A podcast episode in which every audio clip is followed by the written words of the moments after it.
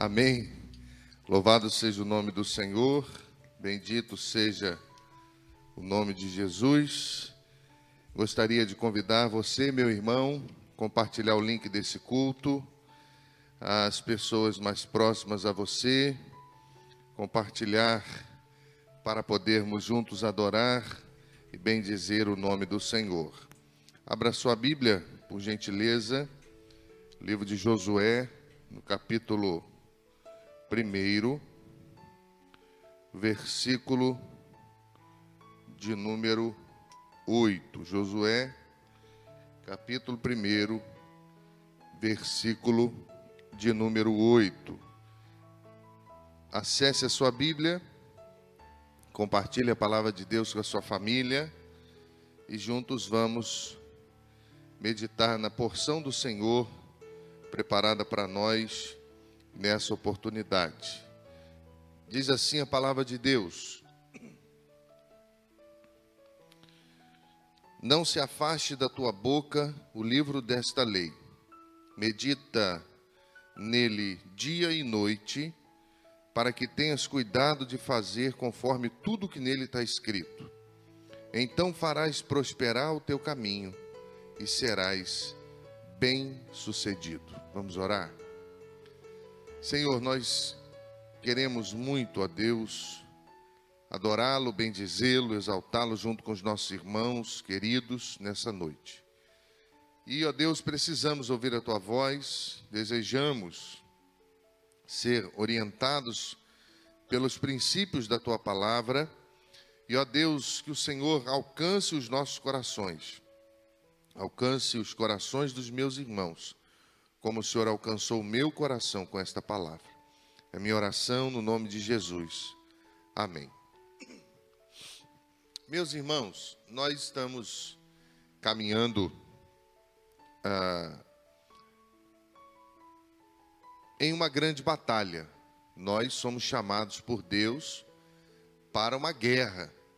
As armas da nossa milícia nessa batalha, elas não são carnais, elas são espirituais.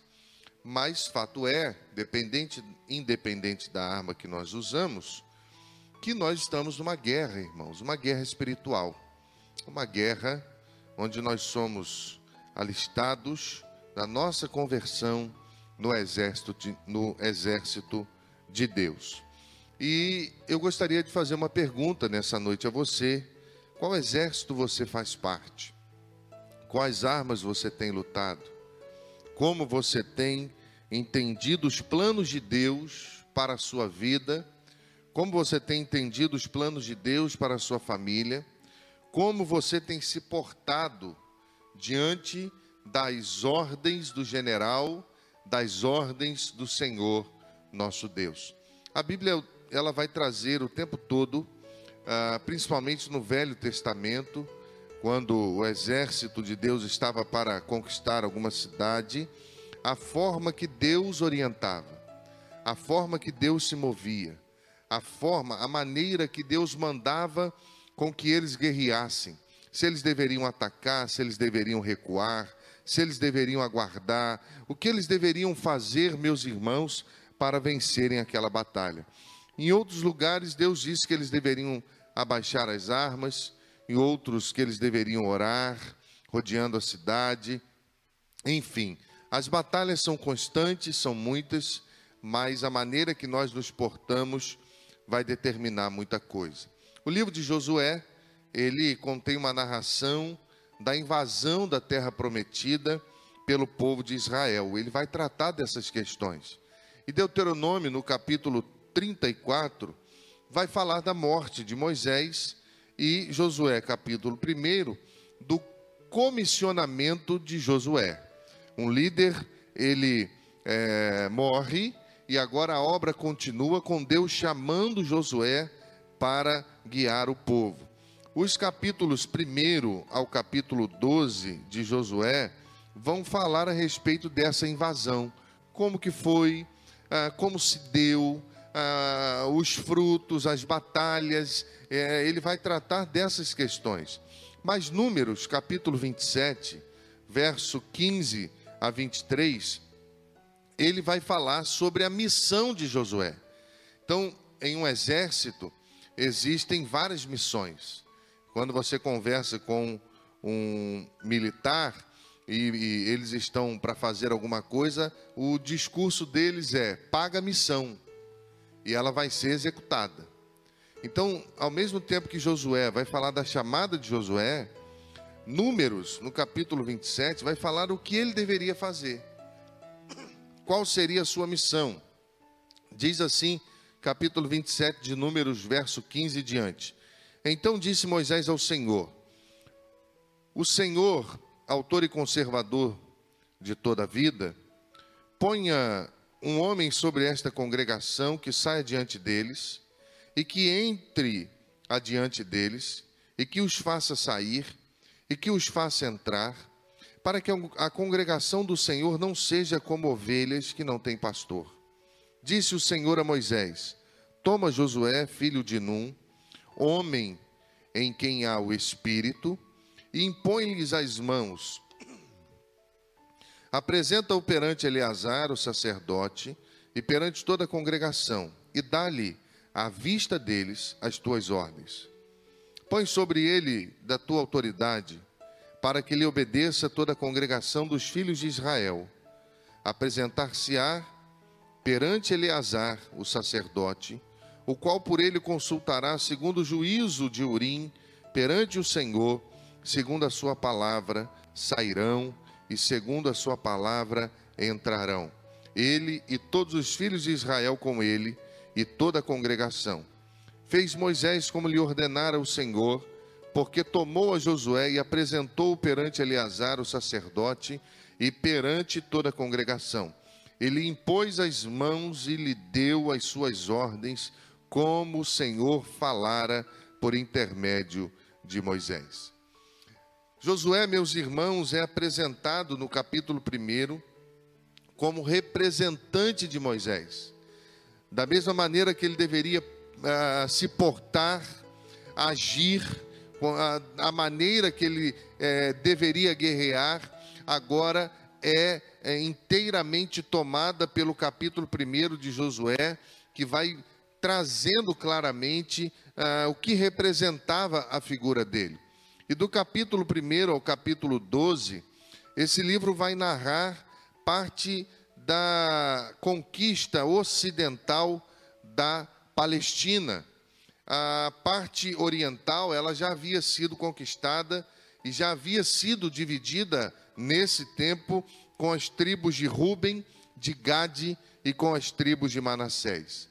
Josué, se formos olhar um pouco sobre a sua vida, ele viveu até 110 anos, ele era da tribo de Efraim, e antes de se tornar líder de Israel, a Bíblia vai dizer que Josué havia se tornado servo, um líder comunal.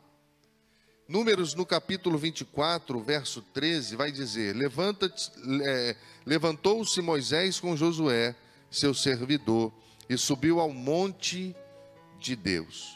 Êxodo 33, verso 11: Falava o Senhor a Moisés face a face, como qualquer fala a seu amigo. Então voltava Moisés para o arraial, porém o moço Josué, seu servidor, filho de Num, não se apartava da tenda. Números capítulo 11, verso 28, vai dizer que Josué servia Moisés desde a sua juventude. Ele não chegou ali de uma hora para outra. Não foi obra do acaso. Não foi a falta de opção. Foi alguém que amava servir, aprendeu a ser servo, que agora, ó, conhecido pelo Senhor, quando há uma necessidade do povo de continuar a obra pela ausência de Moisés, ele já estava ali, ele já servia ali, ele já era servo, ele já cuidava das coisas pequenas do povo, ele já era reconhecido como alguém com essa característica. Então ele é levantado por Deus, não pelo que ele fazia em si, mas pelo que ele era. Então Josué, ele fazia parte, antes de ser convidado, convocado para direcionar o povo de Deus, o exército de Deus, ele fazia parte daqueles servos do Senhor.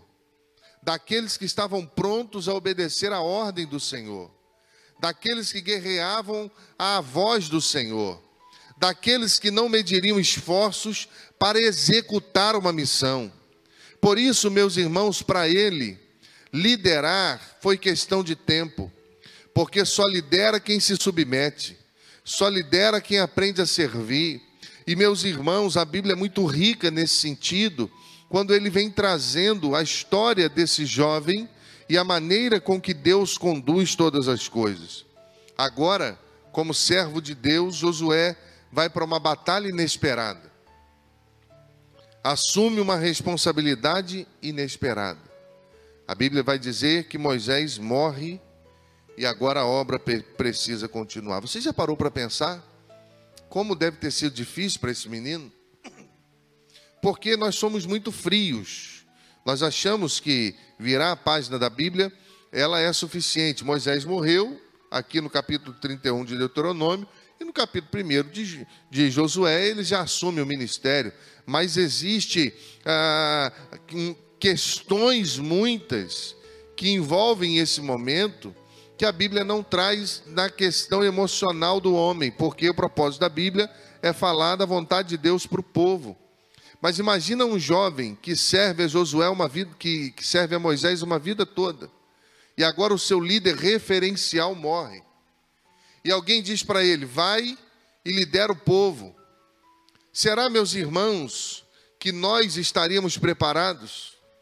Será que na nossa escola, na nossa vida, nós nos preparamos para que, quando o Senhor chamar, possamos dizer: fala que o teu servo ouve?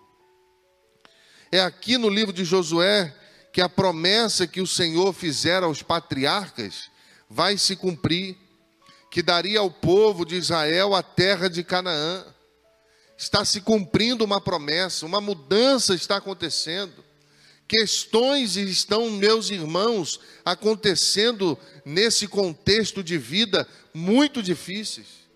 E agora ele vai aprender que não seria uma batalha fácil porque Deuteronômio, no capítulo 7, no verso 1, diz assim: Quando o Senhor teu Deus te introduzir na terra a qual passas a possuir, e tiver lançado muitas nações de diante de ti, os heteus, os girgazeus, os amorreus, os cananeus, os ferezeus, os heveus, os jebuseus, sete nações mais numerosas e mais poderosas do que tu. Aquele que ele amava morre. É dada a ele uma responsabilidade para liderar o povo. E ainda vão falar para ele: não vai ser fácil. Meus irmãos, é por isso que no verso 5, o Senhor vai dizer a Josué que ninguém poderá resisti-lo todos os dias da sua vida, porque, como ele foi com Moisés, assim seria com ele, nunca o deixaria e nunca o abandonaria.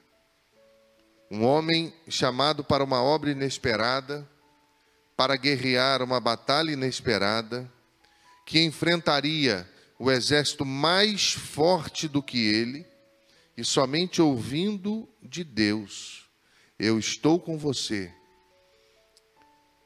Em um momento muito difícil, quando nós queremos ouvir muitas coisas, a única coisa que ele ouviu de Deus foi: Eu não te deixarei. Você já parou para pensar, meus irmãos, que a vida do povo de Deus é assim? Nós lutamos contra um exército mais poderoso do que nós. O inimigo ele se junta. Nós lemos aqui Deuteronômio, vão falar de grandes exércitos, sete nações mais poderosas do que a nação de Israel. E às vezes a única coisa que nós temos é a voz de Deus na, na doce e suave no nosso coração, dizendo: Não temas, porque eu sou contigo. Eu não sei qual é a batalha que você tem travado na sua vida, o que eu sei é que se você faz parte do exército de Deus, você nunca estará sozinho.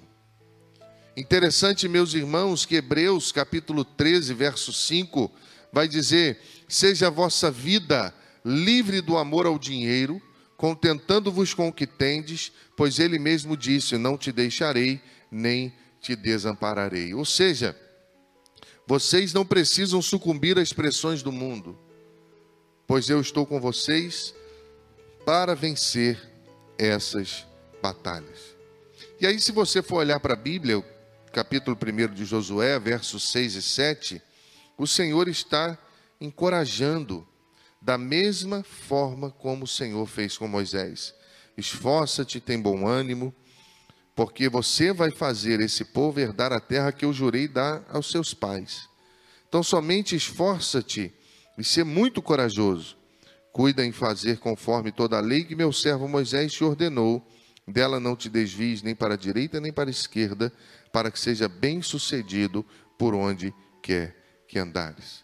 Deus está dizendo: olha, preste atenção, dê a devida atenção à lei, aquilo que você aprendeu, porque o que vai determinar a sua vitória é o quanto você está disposto a observar a lei. E meus irmãos, se nós olharmos para a nossa vida, nós trilhamos o mesmo caminho. O quanto há de disposição no nosso coração em obedecer, que é melhor do que sacrificar, diz a Bíblia. O quanto há no nosso coração o desejo de, mesmo com perdas aos nossos olhos, cumprirmos os desígnios da palavra de Deus, cumprirmos com a nossa palavra, zelarmos pelo nome, porque a Bíblia vai dizer que vale mais um bom nome do que muitas riquezas. Meus irmãos, está diante de nós uma convocação a um exército poderoso, que é guiado por um Deus poderoso, que resolve qualquer problema, mas a mesma orientação que o Senhor deu a Josué, ele dá a você e a mim. O segredo do sucesso da liderança de Josué seria o quanto ele estava disposto a dar atenção a não desviar nem para a direita e nem para a esquerda daquilo que era correto. Por isso, meus irmãos, nós somos um exército que luta com o Senhor ao lado, quando não negligenciamos os seus princípios. Deixa eu contar aqui uma história para você. Não sei se eu já falei isso aqui. Se eu já falei, me perdoe, vou falar de novo.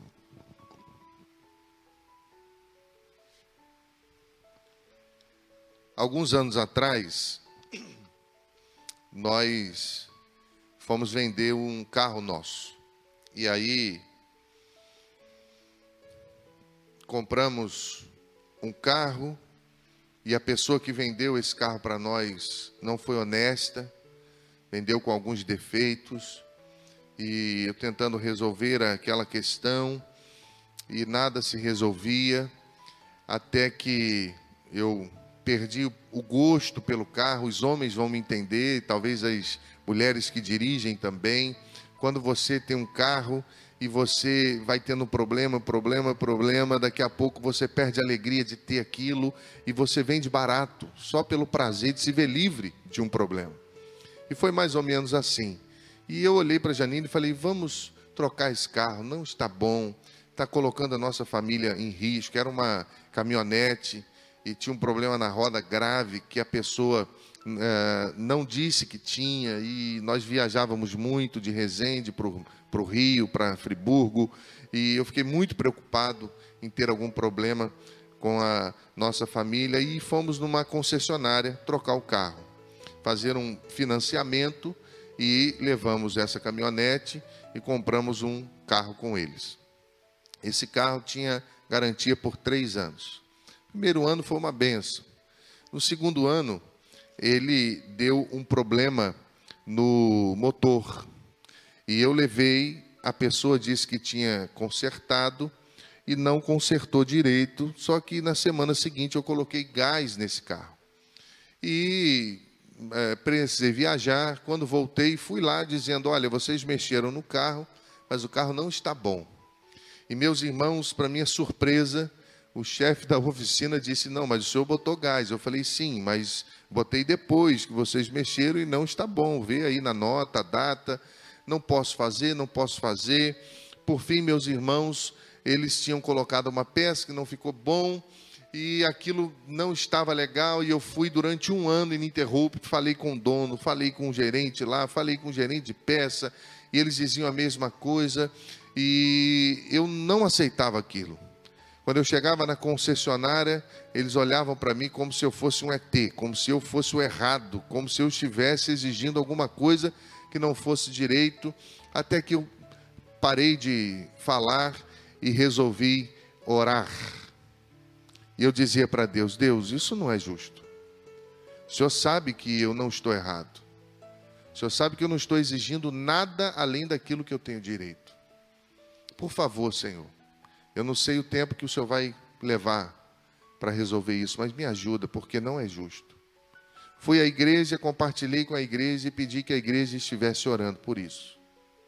Meus irmãos, dois anos se passaram, até que eu estava indo a uma congregação da igreja em São Paulo, é uma hora de Resende.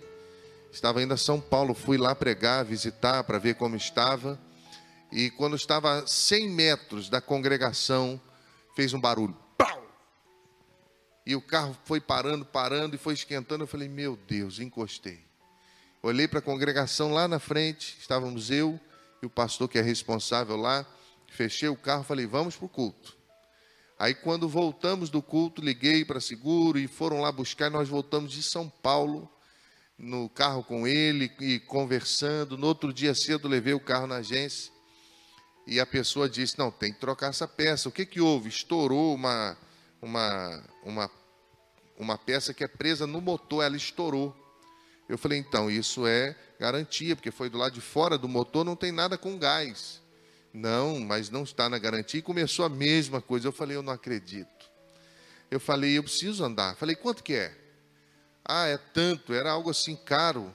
Eu falei: Eu posso pagar em quantas vezes? Pode fazer mas o meu coração revoltado. E eu dizia: Deus, isso não é justo. E meus irmãos mandei fazer e fui embora. No dia que eles marcaram para pegar o carro, eu fui buscar. E tinha um senhor novo lá que eu não tinha visto lá durante esse tempo todo. Ele estava mexendo no carro e eu cheguei perto. Disse: Bom dia. Ele: Bom dia, tudo bem? O senhor que é o dono do, do carro? Eu falei: é, sou sim. Ele, olha, agora vai ficar uma beleza. Eu falei, mais ou menos, né? E ele falou, mas por que mais ou menos? Eu falei, porque eles não estão querendo pagar. Isso é um absurdo, uma peça do motor soltar. E eles estão. Ele falou, não, mas isso aqui não tem nada a ver com gás. Eu falei, opa! Eu falei, quem é o senhor? Ele falou, sou, sou o novo dono da oficina. E eu falei, o senhor pode falar isso que o senhor falou para mim agora, lá dentro? Para a pessoa que é responsável pela loja, ele disse: Posso, vamos lá. Eu falei: Oh, aleluia. Falei: Deus está fazendo alguma coisa. Dois anos orando. Entrei com ele, ele foi conversando, sorrindo. Seu Márcio. E eu sentei e disse: Eu posso falar com a senhora? Pode, pastor. E ele entrou e falei: Olha, ele disse para mim uma coisa como chefe, como alguém entendido, eu queria que ele falasse para a senhora. E ele disse: Olha, é, o problema desse carro não tem nada a ver com gás, não. O problema é nosso. E a gerente não sabia o que fazer. Ela ficou assim: não, não. Mas como não? Como não? Ela falou: pastor, o senhor vai ter que deixar o carro aqui, que eu vou ter que ver o que, que eu faço, o que, que aconteceu. Eu falei: minha querida, a senhora fica com o carro o tempo que a senhora precisar. E eu disse para ele na frente dela: falei, seu Márcio, que Deus abençoe o senhor, porque o senhor é um homem honesto. E ele disse amém. Depois eu descobri que ele é diácono da Assembleia de Deus, desviado. E ele disse amém. E eu fui embora, feliz da vida, porque eu sabia que Deus estava fazendo alguma coisa. E eu cheguei em casa, no dia que marcaram, eu voltei. Ele me ligou e disse: Pastor, qual o outro problema que tinha no carro? Eu falei: Uma peça assim, assim, assim, que eles mexeram no motor.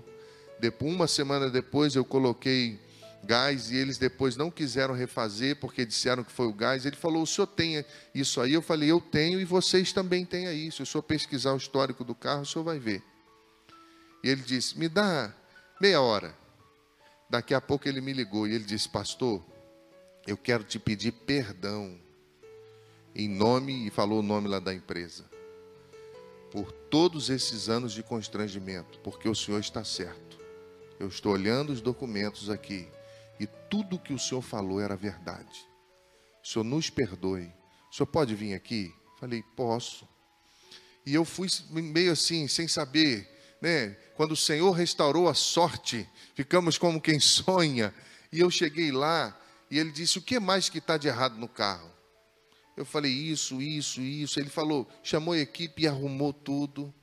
E depois a gerente veio, pediu desculpa e disse: Pastor, nós vamos abençoar o senhor. E foi uma benção. Eu orei com eles e fui embora. E eu escrevi uma carta para essa empresa, falando sobre integridade, falando sobre os valores de Deus, falando que mesmo no mundo mal nós temos um Deus que é justo.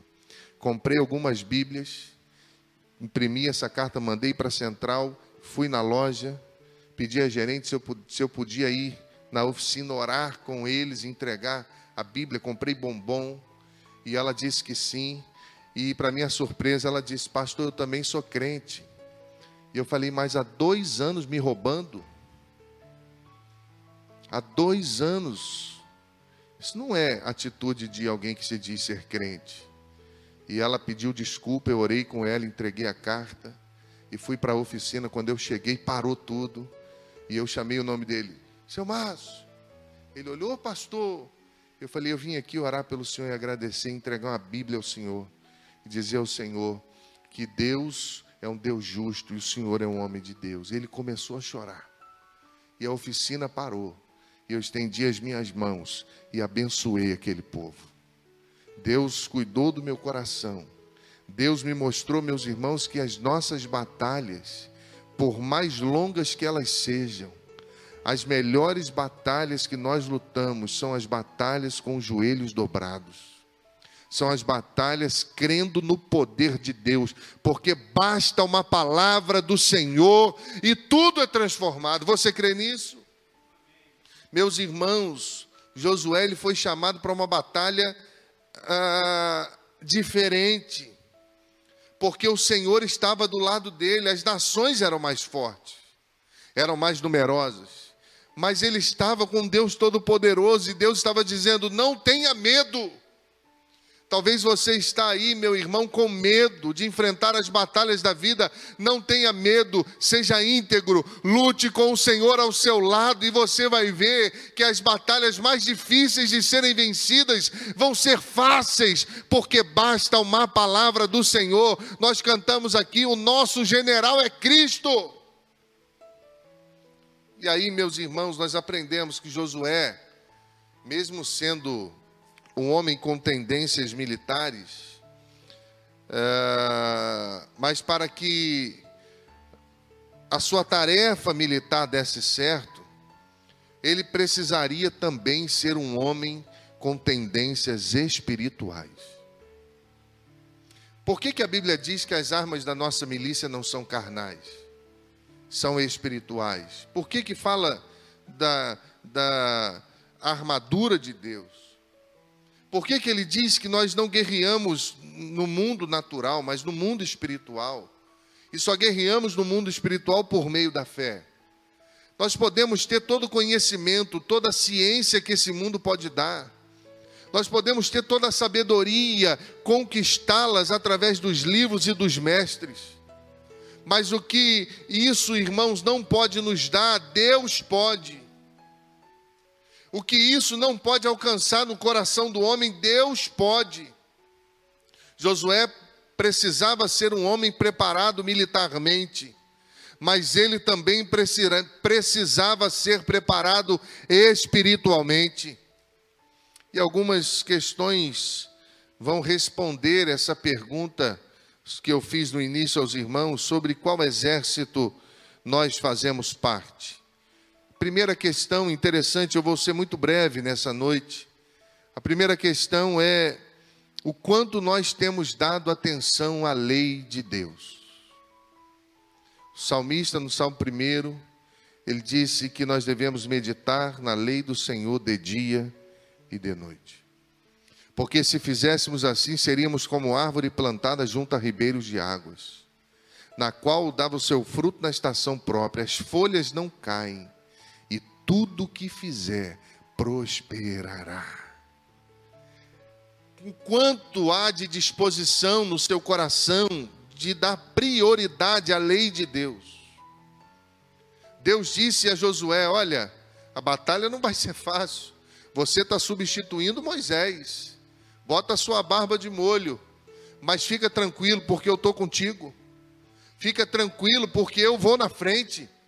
Mas você precisa permanecer firme, não desviar nem para a direita e nem para a esquerda daquilo que você aprendeu. Não se afaste da sua boca o livro dessa lei. Medita nela de dia e de noite. Eu contava essa semana Ontem, quando nós fomos subir a trilha, agora eu sou um trilheiro da PIB, RB. Fui batizado ontem. Falaram que era 12 km, foi 15 km. Então, irmãos, hoje eu quase não ando. Eu estou andando normal para ninguém ver, né? Mas eu estou por dentro todo doído. Mas foi uma benção, meus irmãos. Foi uma benção. E nós comentávamos lá, quando eu fui dar aula em um seminário, eu cheguei nesse seminário e normalmente existem aqueles que são chamados, são humildes, estão ali realmente para aprender porque amam a Deus, mas existem aqueles que precisam ser moldados por Deus, que já acham que sabe alguma coisa, né? O seminarista precisa ser estudado. Eu fui um deles. A gente é muito tratado por Deus e nós vamos aprendendo algumas coisas. E eu olhei e tinha um grupo assim me olhando com um olhar de superioridade. E eu comecei a contar um pouco da minha história antes da aula. E eu disse a eles: Vocês amam a Bíblia, vocês estão aqui porque amam a Bíblia. Amém, pastor? Amamos? Então tá, vocês estão aqui também porque amam a Deus. Amo. Então vamos lá, vamos recitar os livros da Bíblia. Gênesis. Aí ele. Não, peraí, vou contar até três de novo. Um, dois, três e. E ele disse: Não, pastor, é porque a gente não grava essas coisas. Falei, mas como é que você diz que ama e não grava? Então vou melhorar para vocês. Versículo bíblico. Antes das minhas aulas, todo mundo recita um versículo bíblico com endereço. Eu vou ser o primeiro. Citei Salmo 91. Falei, agora você. Pastor, não me preparei para isso. Depois eles foram entendendo, já chegavam na aula. Alguns ficavam com o celular assim, ó, porque Deus amou o mundo de tal maneira que deu seu filho. E o que nós vamos vendo, meus irmãos, é que nós desviamos fácil demais daquilo que é importante.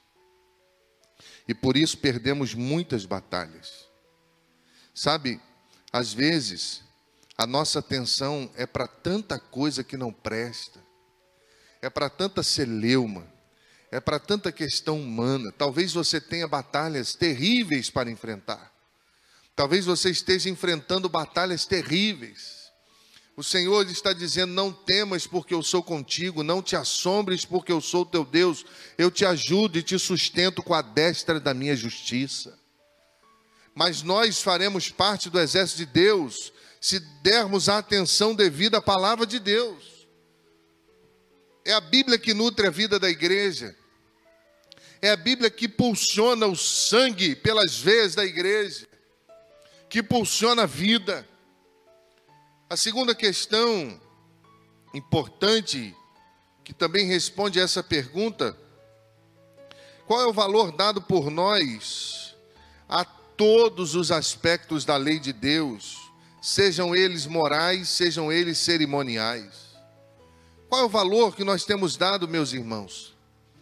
O jovem e o adolescente, eles têm a tendência de eles são de outro jeito, né? Eles têm um jeito especial de ser. E eles têm a tendência de uh, olhar, por falta de muita experiência de vida, olhar só para o momento. Eles não têm uma visão holística do mundo. O adolescente, principalmente. Eu, eu acho muito engraçado quando nós conversamos com eles e eles ficam dizendo que a igreja tem que mudar, como que tem que ser, o que a família tem que mudar, e eu fico, poxa, que lindo, que coisa bonita. Mas o que que você quer ser quando crescer? E muitos falam assim: ainda não sei. Eu falo, é, você não sabe o que, que você quer ser, mas você sabe o que, que os outros têm que ser? É um negócio lindo demais de ver, meus irmãos, precioso, porque é o mundo deles. E mas só que conforme eles vão crescendo, vão amadurecendo, eles vão entendendo que Deus não descarta a gente. Deus usa tudo para a sua glória. Tudo. Um louvor, uma música, não é porque a música do meu tempo era em um ritmo, era de um jeito que não é louvor a Deus não é importante. Eles vivem em outro tempo, então nós temos que caminhar com eles dentro dessa contemporaneidade, sem perder os limites estabelecidos pela Bíblia. Mas não é um ou outro, só são todos. Preparas uma mesa na presença dos meus inimigos, uma mesa. Na mesa de Deus existe alegria, existe santificação, existe bondade, existe serviço, existe amor, existe dons para o avanço do reino. A mesa do Senhor é farta. Nós precisamos, se você for olhar, meus irmãos, os aspectos. Ah, da chamada do líder, seja pastor ou diácono, o líder seja irrepreensível. Você vai ver que ali tanto Timóteo quanto Tito estão falando de questões morais. São questões morais aplicadas à vida. Eu acho muito interessante, meus irmãos, quando essas questões são observadas se as questões morais são observadas, as questões cerimoniais serão. Olha para o Velho Testamento, crônicas. Olha para Samuel, quando o templo foi construído. Quando Davi foi fazer, Crônicas vai dizer, primeiro Crônicas, vai dizer que quando ele foi convocar o povo para construir o templo, ele entregou tesouros, o povo entregou tesouros, ele entregou como que seria, porque Deus havia dito como queria, e eles fizeram um culto cerimonial. Foi um negócio, meus irmãos, de parar tudo, porque eles estavam diante do seu Deus. Quando Esdras foi ler a lei diante do povo, o povo se portou, e a Bíblia vai dizer que quando ele começou a ler, o povo se colocou de pé cerimonial. Sabe por que isso tem acabado no Brasil? Sabe por que isso tem acabado nas igrejas? Porque as leis morais têm sido vilipendiadas. Porque se pode tudo. Porque tudo é fruto desse pós-modernismo, onde tudo é relativo, onde não existe valores absolutos para eles, mas para nós sempre existirá porque as armas da nossa milícia, elas são espirituais e elas são poderosas não em nós, mas em Deus. Mas eu continuo, meus irmãos, pensando com você, mesmo tendo as mais diversas qualificações, você pode dizer, se você é um homem ou uma mulher que cultua conosco, espiritual, Josué foi chamado para um, uma posição renomada. Josué foi chamado, meus irmãos, e recebeu de Deus uma tarefa linda. Alguém que estava sendo preparado uma vida toda. E ele precisava saber, tanto que hoje ele é reconhecido como um dos maiores estrategistas que o mundo já viu. Ele precisava entender disso. Mas Deus estava chamando para lutar uma batalha diferente. Porque ele também precisava ser um homem espiritual. Ser alguém espiritual, meu irmão, é mais do que gritar. É mais de uma roupa que nós vestimos.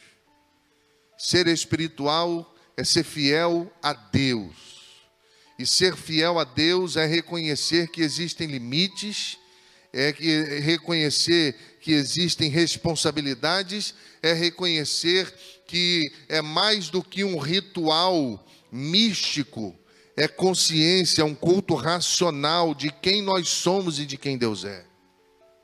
Você poderia dizer que você é um homem ou uma mulher espiritual se você diz que faz parte do exército de Deus. E por fim, meus irmãos, é, em quarto lugar, para tentar responder isso, e quanto à lealdade? Aquele que é chamado ao exército de Deus, ele precisa ser uma pessoa leal. Deuteronômio capítulo 5, fazendo alusão aos dez mandamentos, olha o que, que Deus disse a Moisés sobre o povo. Deuteronômio 5, 29. Quem dera que eles tivessem tal coração, que me temessem e guardassem todo o tempo os meus mandamentos, para que bem lhes fosse a eles e aos seus filhos para sempre. Olha o que, que Deus está falando do povo. Deus está dizendo: ah, se eles me guardassem, ah, se eles preservassem os princípios, ninguém iria resistir, eles seriam imbatíveis. Meus irmãos, me lembro e tenho lembrado muito desse diácono, uh, que mora em Cachoeiras de Macacu, um homem que era um alcoólatra. E ele trabalhava na Rio Ita como mecânico. Alcoólatra, caído, a bebida estava destruindo a família, os filhos, o casamento. A esposa já estava botando para fora, até que a filha mais nova se converte. E por meio dela, eles vão à igreja e eles se convertem. E ali começa um movimento de tratamento de Deus e discipulado àquele casal. E eles se tornam um casal de oração. Ele começou a construir, não tinha trabalho, e ele começou a consertar carros na porta da casa dele. As pessoas iam lá, às vezes apertavam um parafuso ou outro e falavam: ah, quanto que é? Ele falava: vai embora. E ele trabalhava muito e não ganhava nada. Até que a esposa entrou no circuito, porque as mulheres são uma bênção, irmãos. E a esposa disse: Deixa eu te ajudar. Você trabalha muito e nós não estamos tendo retorno. Deixa eu te ajudar com isso. Ele falou: Eu não sei fazer, cobrar. Ela falou: Mas eu sei. E nós vamos aqui. E ele começou a fazer. E quando o povo falava: Quanto é? Ele dizia: Fala com a minha esposa ali que ela vai. E ela cobrava e as pessoas pagavam. E assim ele foi construindo, comprou um terreno ao lado da casa dele, fez uma oficina. Botou um elevador para um carro, depois tinha para outro carro, depois criou uma loja de, de peças, fez a casa dele, os filhos na igreja, a filha fez uma faculdade, depois fez outra faculdade. O filho explodindo, orando, homem de oração, uma mulher de oração mas a empresa dele fica no alto de um morro, no, quase no final de uma rua assim, ó. E sobe essa rua, daqui a pouco tem que virar à direita numa rua que só passa um carro. Não dá para manobrar, é um negócio ruim de ir. E ele honrando ao Senhor, se tornou diácono, servo fiel ao Senhor. E a empresa dele, até a última vez que eu estive com eles, a esposa tinha fila de semanas de pessoas aguardando vaga para poder levarem um carro lá para consertar com ele. Porque ele descobriu que é a bênção de Deus que enriquece. Meus irmãos, nós precisamos, como Josué, entender que nós estamos também em uma batalha difícil, inesperada, mas também maravilhosa, porque nós estamos fazendo parte do exército mais poderoso dessa terra nós fazemos parte do exército de Deus, amém? Ele estava vivendo as verdades da palavra que foram reveladas no Salmo 19, versos 7 a 14. Refrigera a alma, dá sabedoria, dá alegria, ilumina os olhos, são justas, mais doce como mel, dá recompensa e livra da soberba. Diz o texto, e eu quero concluir assim. A lei do Senhor é perfeita e restaura a alma. O testemunho do Senhor é fiel e dá sabedoria aos simples. Os preceitos do Senhor são retos e alegram o coração. O mandamento do Senhor é puro e ilumina os olhos. O temor do Senhor é límpido e permanece para sempre. Os juízos do Senhor são verdadeiros e todos igualmente justos. São mais desejáveis do que ouro, mais do que muito ouro depurado, e são mais doces do que o mel e o destilar dos favos. Além disso, por eles se admoesta o teu servo em os guardar e há grande recompensa. Quem há que possa discernir as próprias falhas? Absolve-me das que me são ocultas. Também da soberba guarda o teu servo. Que ela não me domine, então serei irrepreensível e ficarei livre da grande transgressão. As palavras dos meus lábios e o meditar do meu coração sejam agradáveis à tua presença, Senhor, rocha minha e redentor meu. Qual exército você faz parte, meu irmão? Que esse seja o nosso exército, o exército de Deus, porque a batalha pode ser difícil, a chamada pode ser para um tempo difícil, mas o Senhor sempre estará ao nosso lado, e isso foi para Josué e será para nós suficiente. Que Deus nos abençoe.